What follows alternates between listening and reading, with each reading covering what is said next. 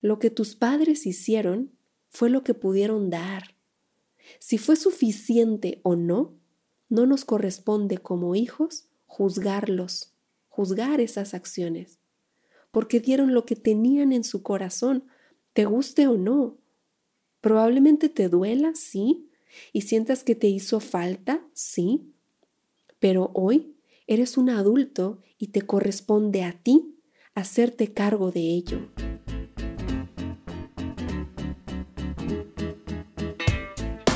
Hola, yo soy Gina Ortiz, bienvenido a Fresca Evolución, un espacio creado para ti donde encontrarás reflexiones y herramientas que te inviten a conectar con tu interior, a expandir esa conciencia sin olvidarnos del cuerpo y su lenguaje.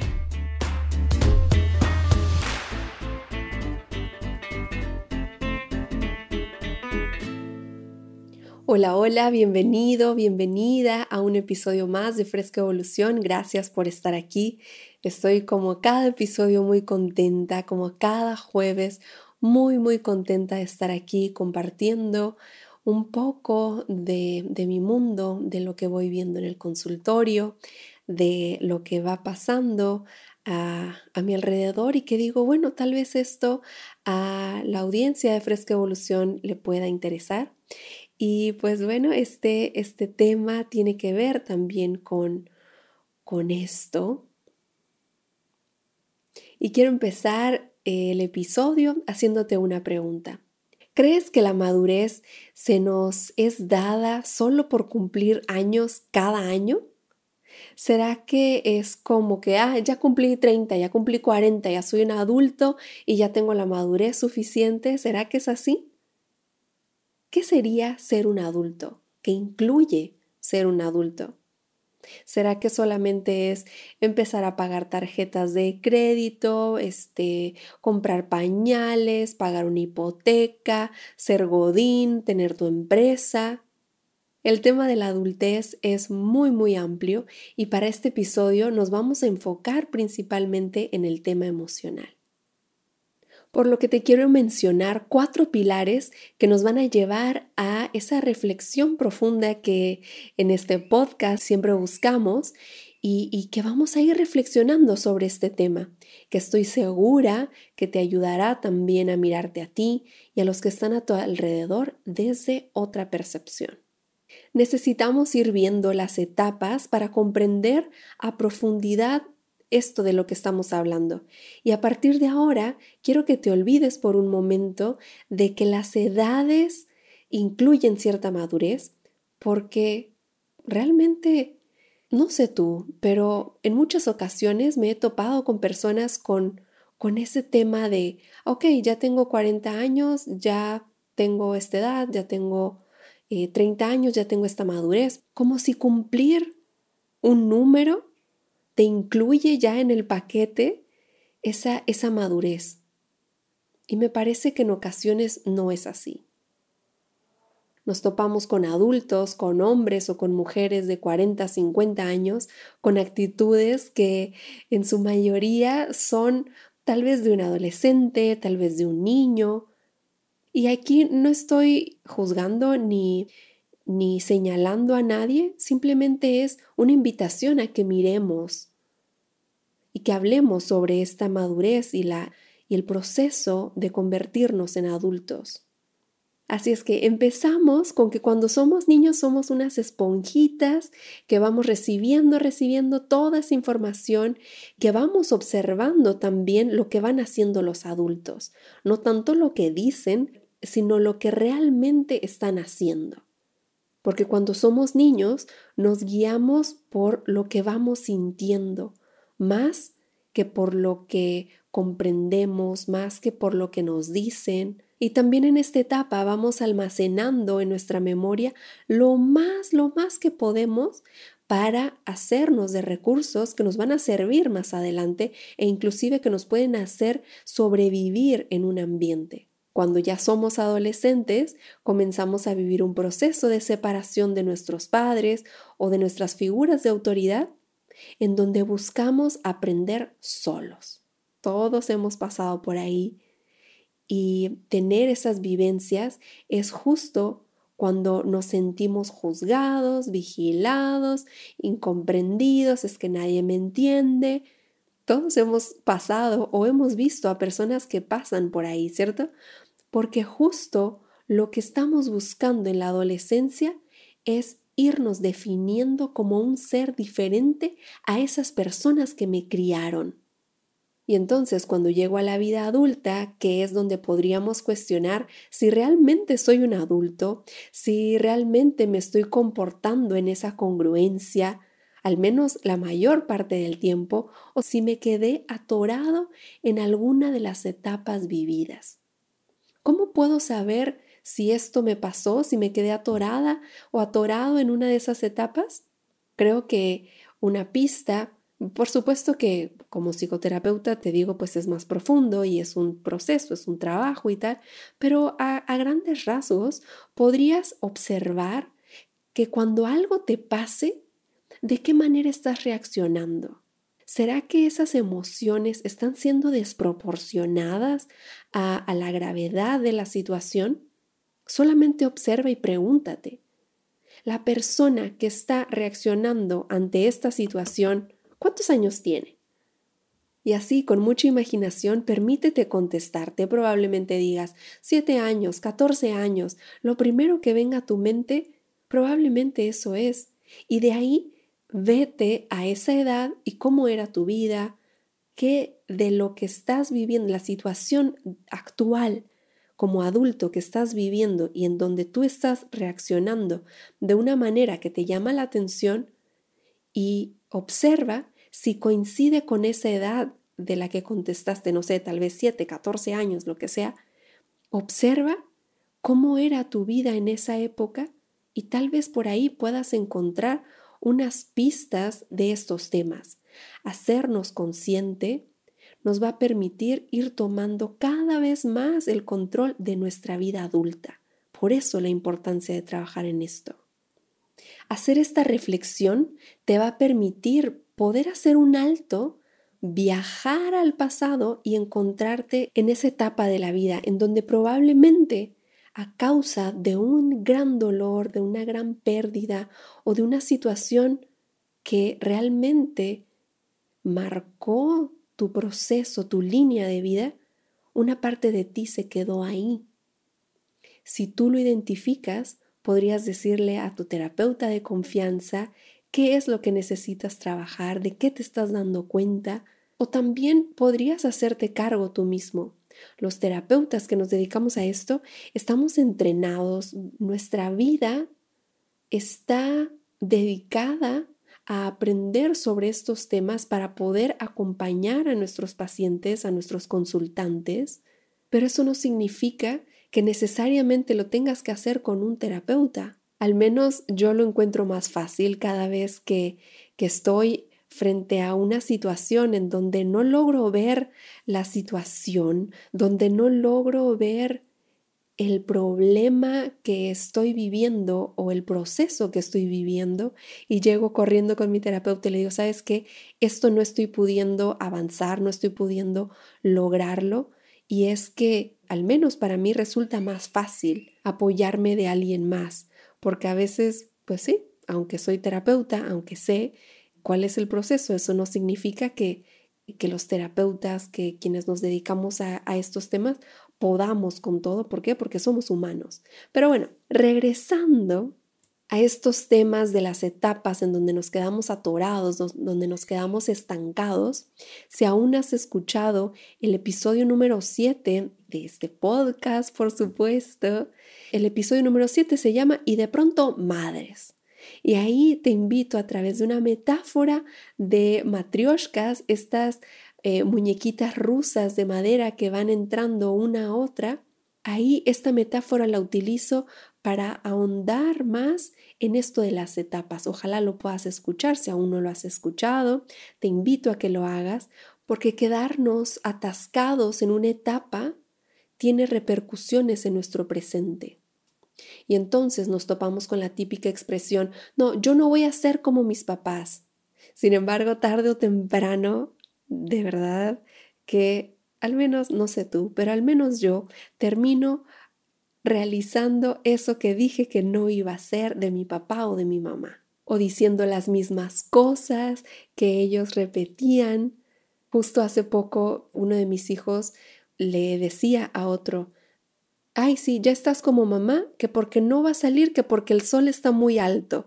Y cuando yo escuché eso, dije, en la torre, estoy siendo como mi mamá. Mi mamá vivió en Mérida y en Mérida había muchísimo calor a las 2, 3, 4 de la tarde y obviamente la costumbre era quedarse en casa porque el sol era muy, muy alto y, y pues bueno, eran otras épocas.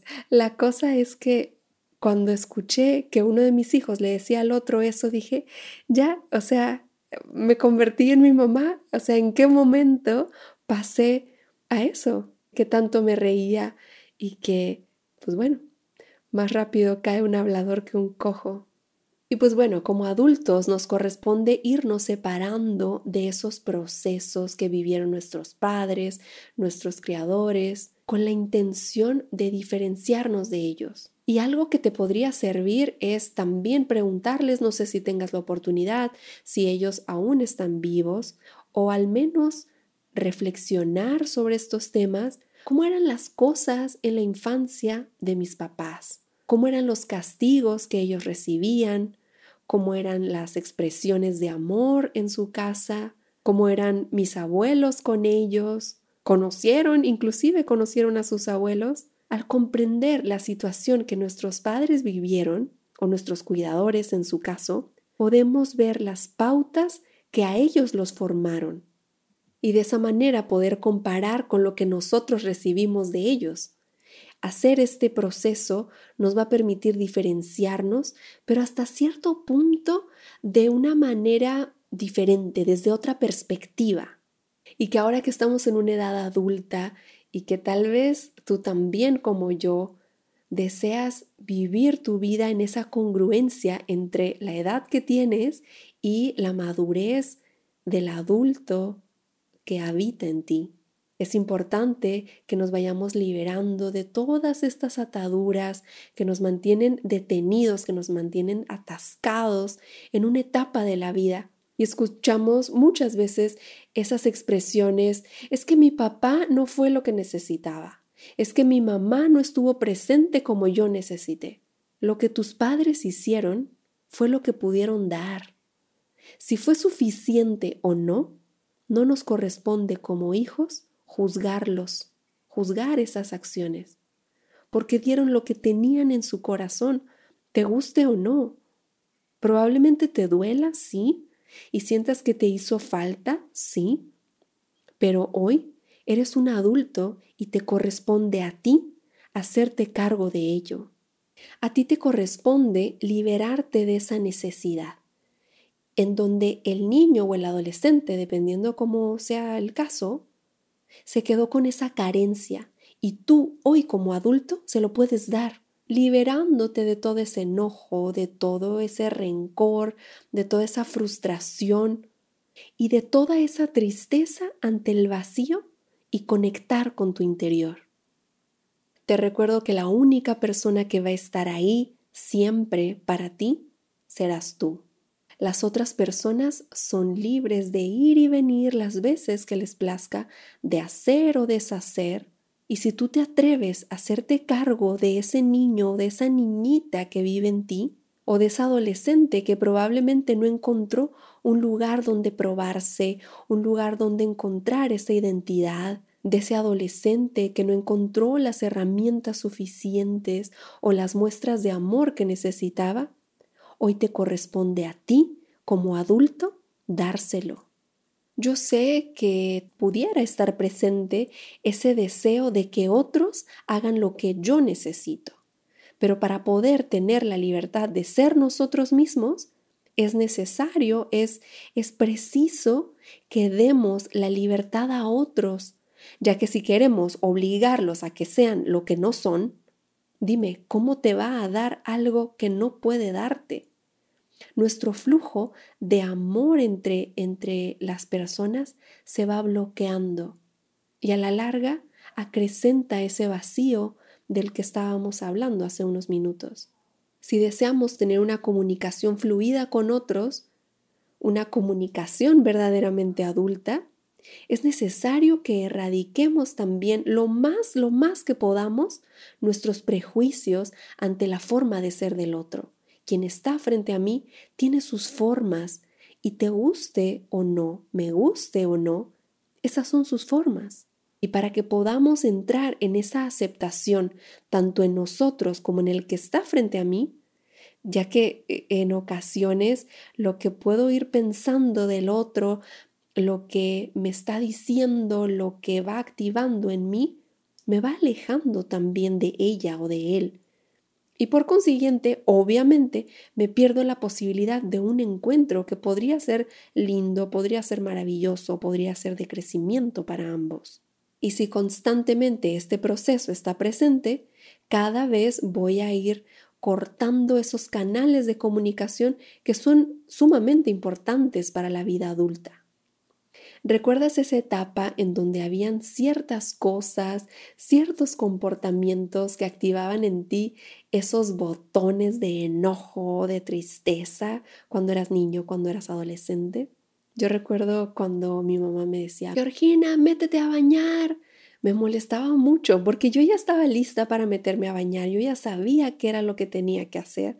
Ah, pero cuando ella lo decía, cuando a mí me decían, esto es lo que tienes que hacer y tal, ay, se activaba en mí ese, ese botón del que estamos hablando y que hasta la fecha hay ciertas, ciertas cositas que activan ese botón, pero bueno, poco a poco he ido trabajándolo porque si, si vamos viendo estas, estas cositas, estas cosas sencillas, si nosotros vamos identificando estos botones de los que estamos hablando, nos podemos ir haciendo consciente. Mientras más conscientes seamos de cómo funciona en nosotros estos botones, quién los puede activar, en qué momento se pueden activar, vamos a estar más en control y no vamos a salir disparados como ese, como ese piloto de, de combate que aprieta su botón y sale la silla disparada por, por el cielo cada vez que, que aprieta su botón de emergencia. Y eso es estar a expensas del entorno. Es decir, podemos sentir más poder sobre nosotros y sobre la situación si nosotros vamos conociendo estos procesos. Esto significa irnos haciendo cargo de nosotros mismos. Porque imagínate que estás en una reunión de trabajo y alguien hace o dice algo y activa tu botón y en ese instante probablemente pierdas el control de ti o estés batallando con ese proceso emocionalmente, con ese proceso interno del cual estás siendo presa por una situación del pasado y tú continúas siendo presa de esa situación que aún no has resuelto. Y obviamente, pues puede generar esta, este, esta situación que estamos imaginando, nos va generando una inseguridad o cierto nivel de inseguridad que puede distraerte de tu desenvolvimiento laboral, por ejemplo, cada vez que tu silla salga disparada como piloto de combate, pues dejas de estar a cargo de ti.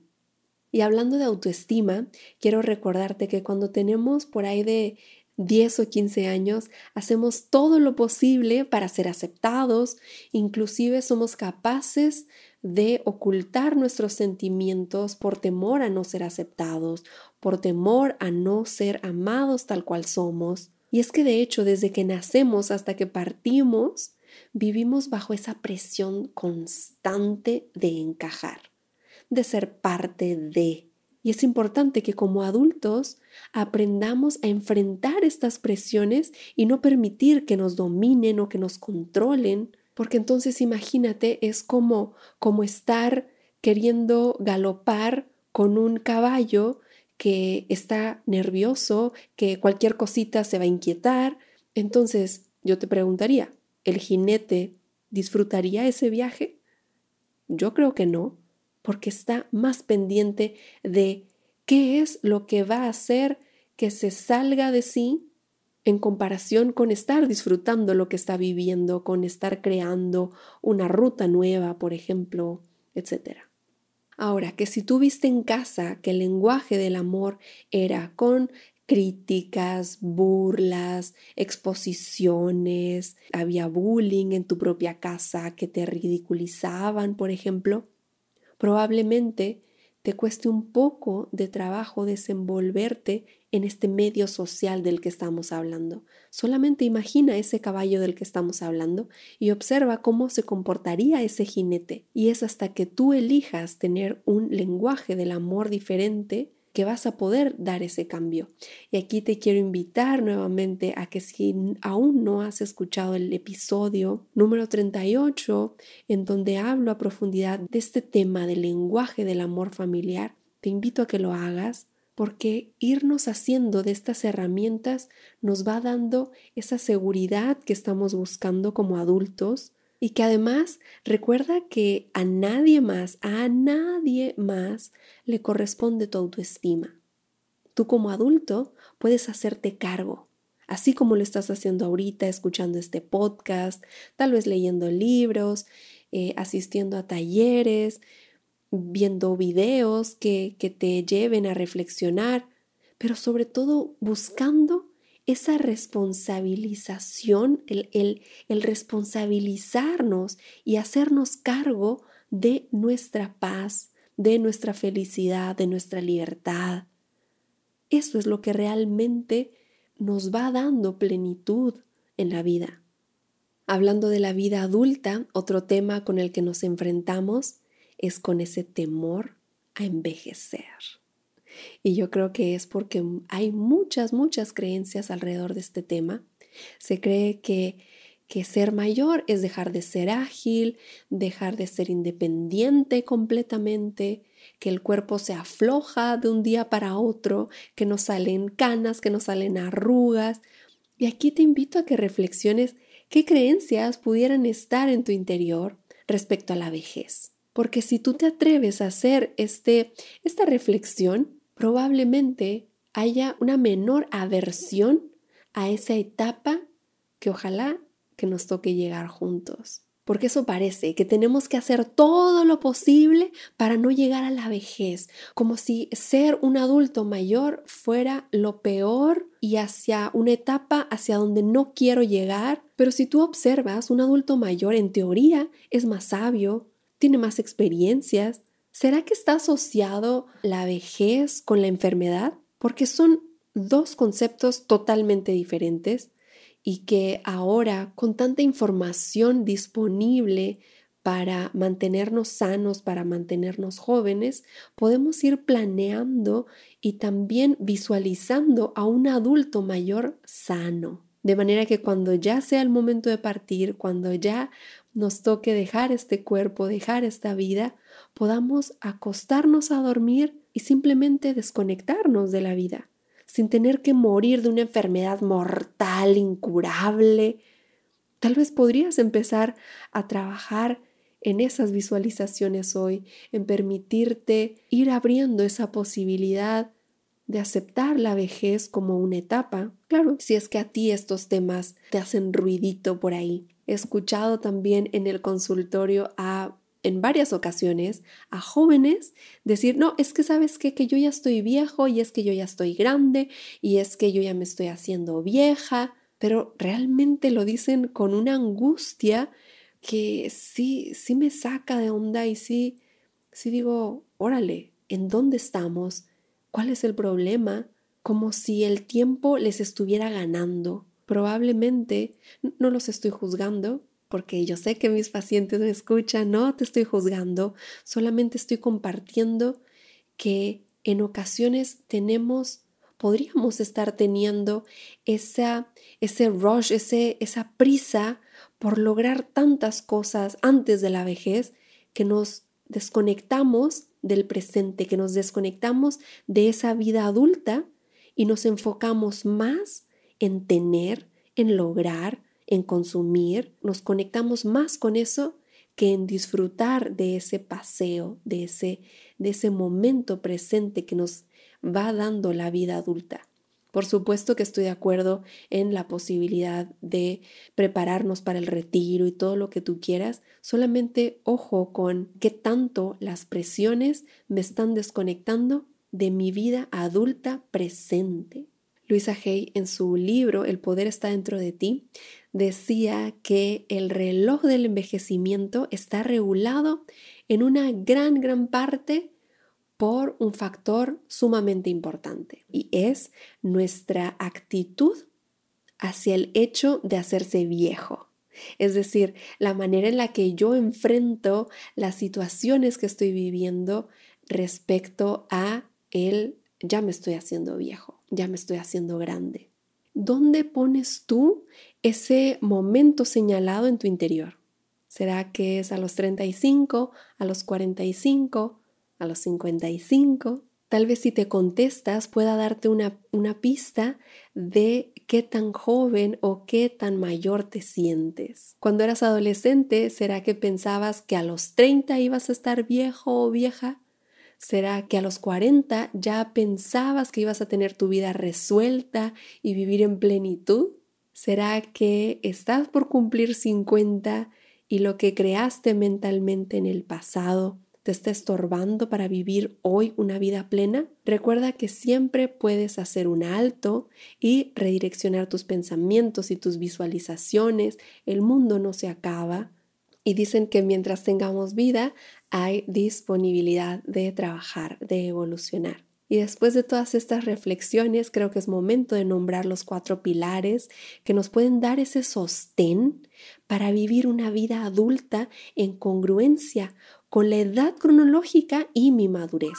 Y el primero de los pilares, vamos a comenzar a hablar de que un adulto tiene una percepción objetiva y totalmente clara o lo más clara posible de la realidad, en donde la persona puede estar completamente comprometida con una mayor eficiencia, con un sentido de la responsabilidad, a diferencia de como cuando éramos niños, en donde sí quiero, pero ya no, ahora ya dame mi pelota y agarro mis cosas y hago berrinche y me voy. ¿Cierto? Esa concepción, esa percepción objetiva y clara de la realidad es algo que se puede lograr hasta que llega la madurez, hasta que en la vida adulta se logra esa madurez. El segundo pilar es la aceptación de uno mismo y de los demás porque eso te va a permitir tener relaciones sociales más profundas, ya sea con tu pareja, con tus amigos, con tus colegas, y entonces no estamos viviendo o enfrentando constantemente esas relaciones tóxicas. ¿Por qué? Porque yo ya me puedo hacer cargo y entonces si estoy viendo que esta situación está siendo tóxica para mí, yo agarro mis cosas y me voy, ¿sabes? Pongo los límites adecuados, pongo esos límites a tiempo que me cuidan, que me hacen cuidarme, que me hacen estar a cargo de mí como el adulto que soy. En el tercer pilar hablamos de una estabilidad emocional que nos permite afrontar los problemas con esa serenidad, con mayor seguridad, sintiendo una confianza plena en los procesos de la vida que me van permitiendo adaptarme a la novedad, a la espontaneidad que a veces nos sorprende la vida y poder ir fluyendo con las situaciones sabiendo que como ese adulto que soy, tengo las herramientas suficientes para afrontar cualquier situación que venga, ya sea que lo resuelva yo solo, que le pida a mi amiga, a mi amigo, que me ayude, sé pedir ayuda, ¿sabes? Y entonces voy a ir sorteando, pero de una manera presente, no evadiendo, no justificándome, sino que afronto lo que venga con esa confianza. El cuarto pilar nos habla de una independencia tanto financiera como emocional, en donde vemos a la persona que ya no se expresa ni desde su niñez, ni desde su adolescencia, ni de esos eventos que marcaron su vida trágicamente hasta hoy sino que ahora puede enfrentarlos. Y con esto no estoy diciendo que, que todas las personas, ay, sí, eh, no pasó nada en mi vida y todo es maravilloso y todo es perfecto. No estoy diciendo eso, simplemente que esos eventos que nos marcaron, esos eventos que en el pasado nos dieron la oportunidad de evolución, de comprender situaciones, de aceptar situaciones, hoy esos eventos cuando se activan ya no se me acaba la vida, ya no desmoronan todo lo que he construido. ¿Por qué? Hay esa confianza en mi capacidad para afrontar las situaciones. Recuerda que el paso de los años es un proceso natural y que si nosotros somos capaces de aceptar al niño interior que vive, que reside en nosotros, y sentirnos a gusto con ese adolescente que también está por ahí haciendo revuelcos y, y, cuestionando y buscando esos momentos de rebeldía, si nosotros podemos ser capaces de aceptar a ese niño, a ese adolescente, con todo lo que fuimos, con todo lo que somos, recuerda que el paso de los años es un proceso natural y que si no somos capaces de aceptar al niño interior y sentirnos a gusto también con ese adolescente que vive en nosotros, con todo lo que fuimos, con todo lo que somos, ¿cómo podremos aceptar la siguiente etapa a la cual nos encaminamos?